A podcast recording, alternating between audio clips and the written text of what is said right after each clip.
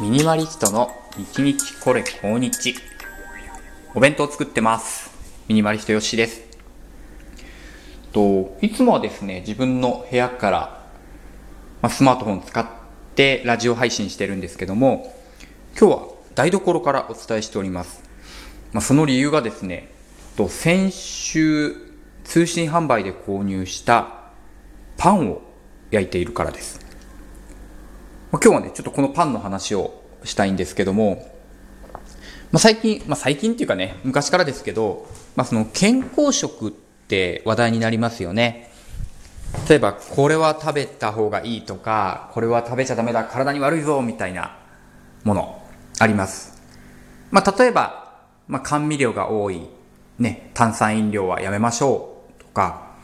あとは、まあ、甘いものはそう、あと、最近だと炭水化物ですね。炭水化物を食べ過ぎると、まあ、それも、まあ、甘味料じゃないですけど、糖の一部なので、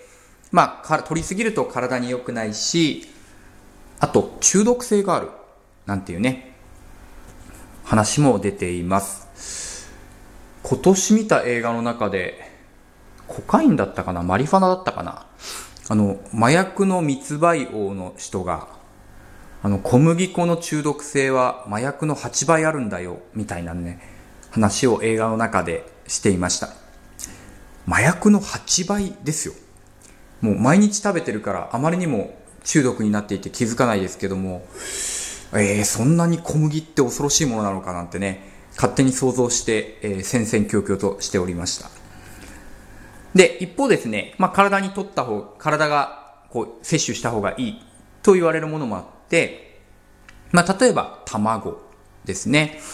昔はなんか卵は1日何個までみたいな制限がね、出ていたらしいですけど、まあ、昨今はですね、そんな何十個も食べなければ、まあ、普通に3個4個食べる分には全く問題ないし、まあ、人間に必須のタンパク質ですとか、あとあの、なんか脳に効く、何でしたっけ、ルチンじゃなくて、そうですね。あの、まあ、要は頭が良くなる成分もあるんですよ、みたいなことで、すごいおすすめをされてくる、いますね。卵なんかもそうです。あと、豆類ですね、筆頭は豆。えー、大豆ですから、まあ、豆腐を食べましょうとか、納豆もいいですね。もう大豆がいい、プラス発酵商品は総じていいなんてね、ことが言われてまして、まあ、発酵食品っていうと、味噌とキムチをね、あげられます。あとヨーグルトか。ただちょっと、キムチがですね、ものをちょっと選ばなきゃいけなくて、結構あれよく見てみると、食品添加物が多いキムチもあるんですよね。こんなに入ってるのっていう。もう3分の2ぐらいは何が添加されてるかわからないなんていうキムチもあるので、ちょっとキムチは選ぶものを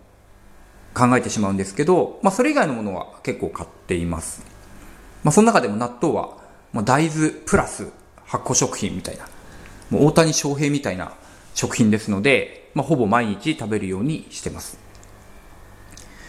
で、まあ、今日台所からお伝えって言ったのはですね、これから習慣にしたいなっていうパンを焼いていたからなんですね。と、これなんてパンなんだろう。フォルコンブロートっていうパンを買いました。で、まあなん、まあどういうパンかっていうとですね、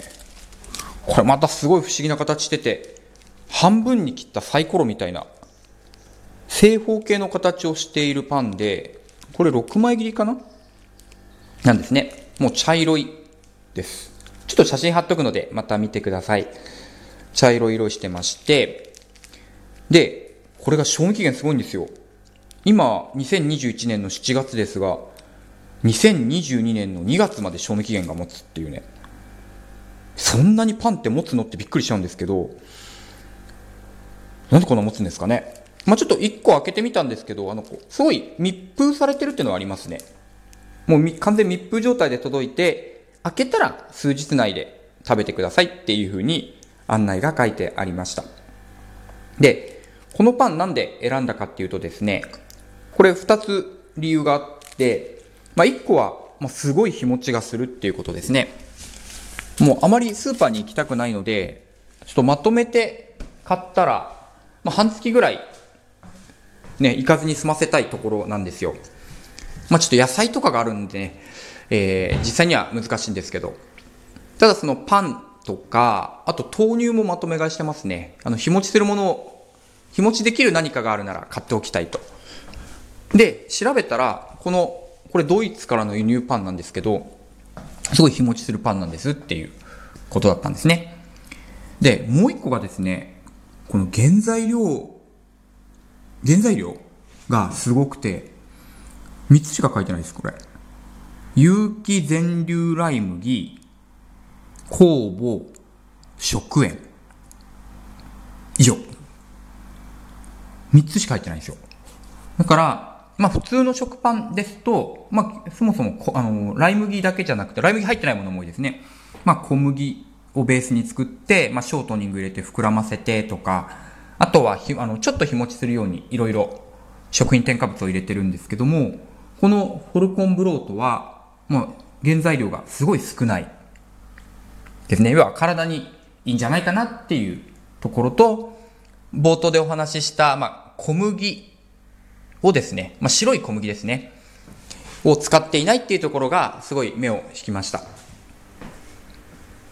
まあ、方々のね、情報サイトですとか、まあ、動画でも紹介されてますけども、えっと、まあ、我々が普段使っ、食べている、まあ、白い食材ですね。えっと、砂糖、小麦、あともう一個白米だっけな。その真っ白いものを真っ白いまま取る。まあ真っ白いままじゃないですね。まあいわゆる加工されて取り込みやすくなっているその白い食材を食べ続けると、まあ中毒性が出たり、まあ糖尿病などになりやすい。だから、あの、控えめにしましょうね、みたいな話が、まあ、幾同音に話されてるわけなんです。で、私もまあそれを受けてですね、えっと、ゼロじゃないんですけど、かなり抑えるようにしてます。えー、甘いものは好きなんで食べるんですけど、まあ、その、白砂糖じゃないものを買ってきて食べるですとか、あとパスタは好きですけど、普通のパスタじゃなくて、まあ、全粒粉パスタとかですね、あとこんにゃくが混ざってるやつ買ってみたりとかですね、あとお蕎麦か。えー、蕎麦粉8割、10割のお蕎麦買ってきて食べたりっていう風にしてます。あの、まあ、特に、あれですね、影響が大きいのは GI 値ですよね。の白いものをまとめて食べると、まあ、血糖値が上がりやすい。まあ、GI 値が高い食材なので、あっという間に血糖値がガーッと上がって、で、しばらくすると下がって、下がるタイミングでもう眠くて眠くてしょうがなくなると。平日のお昼なんかは、まあ、よく外食同僚と行くんですけど、まあ、そこで例えばご飯大盛りなんて思わず頼んでしまった日には、だいすぐじゃないんですよね。2時とか4時ぐらいの間で全く俺働いてないなっていう瞬間になる時があります。眠くて。もう眠気をごまかすためにね、顔洗いに行ったりとかですね、ガバガバお茶飲んだりとか、うん、本当に今、働いてないなーってのを感じながらですね、もう、その、なん洗面所行ったり来たりするわけなんですね。まあそういったものを避けたくて、まあこの全粒粉パン買うようにしてます。6枚切りで400円なので、まあちょっとお高いですね。で、これ本当に不思議、不思議だし、まあ仕方ないかなと思うんですけど、原材料が少ないほど高い。あの、比較してみるとわかるのは駄菓子ですね。あの、駄菓子10円とか20円で売ってる駄菓子って、もう裏面が添加物の塊じゃないですか。や、僕も食べてたんで、あの、子供に食べさせないってわけじゃないんですけど、こう、安いものほど何か入れてるんですよね。味を調整するために。要は、この下の部分に気持ちよく感じさせるために、甘み、辛み、しょっぱみ、その、あと、日持ちがするようにいろいろ入れる。で、そこを削って削って削って、知っているものだけに減らされてるものって、もうそもそもスーパーでほとんど売ってないですし、あと、まあ、ちょっと高いもの多いですね。から、スーパー行くと9割方買うものがないあ、これ買っちゃいかんと思ってこう手元に戻すっていう作業多いですね。見ては戻し、見ては戻しを繰り返して、あ、これすごい原材料が1個しかないみたいな。例えばあの、板海苔を買った時に原材料名海苔って書かれてるとすごい嬉しくなるし、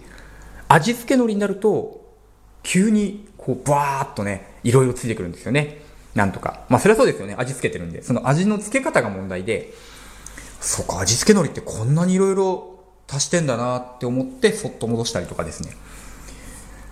不思議ですよね。足せば足すほど安くなるっていう。算数ではありえないですよね。1たす1は2なのに1たす10はあこの例え良くないな。なんだろう。いい例えないですね。足してるのに減るんですよね。値段が。だから10たす10なのにもう10種類のものに10種類のものを足してるのに10たす10は5みたいなのがこうスーパーで売っているコンビニで売っている食材ほとんどに当てはまるもの。で1たす1が2とか2たす1が3みたいな食材はいわゆる健康食品とかオーガニック食品と呼ばれる。本当にこう食入ってるものの量が違うのではっきりわかります。とても面白いです。でここ最近ちょっとそういうものも意識して食材買うようにしてるのでまた他のまあ、今回ね、ちょっとパンの話しましたけど、パン以外でも何かあればですね、ご紹介したいと思います。まあ、皆さんの朝の食卓には普段何が並んでるでしょうか。まあ、自分が食べたいもの、ね、っていうのもあると思うし、自分の健康のためっていうのもあると思います。まあ、それにその環境保全とかね、ちょっと他の人のためのものっていうのが入ってくるとさらにいいかもしれません。えー、いろいろ考えていきましょう、一緒に。以上、えー、ミニマリストヨッシーでした。今日も聞いてもらってありがとうございました。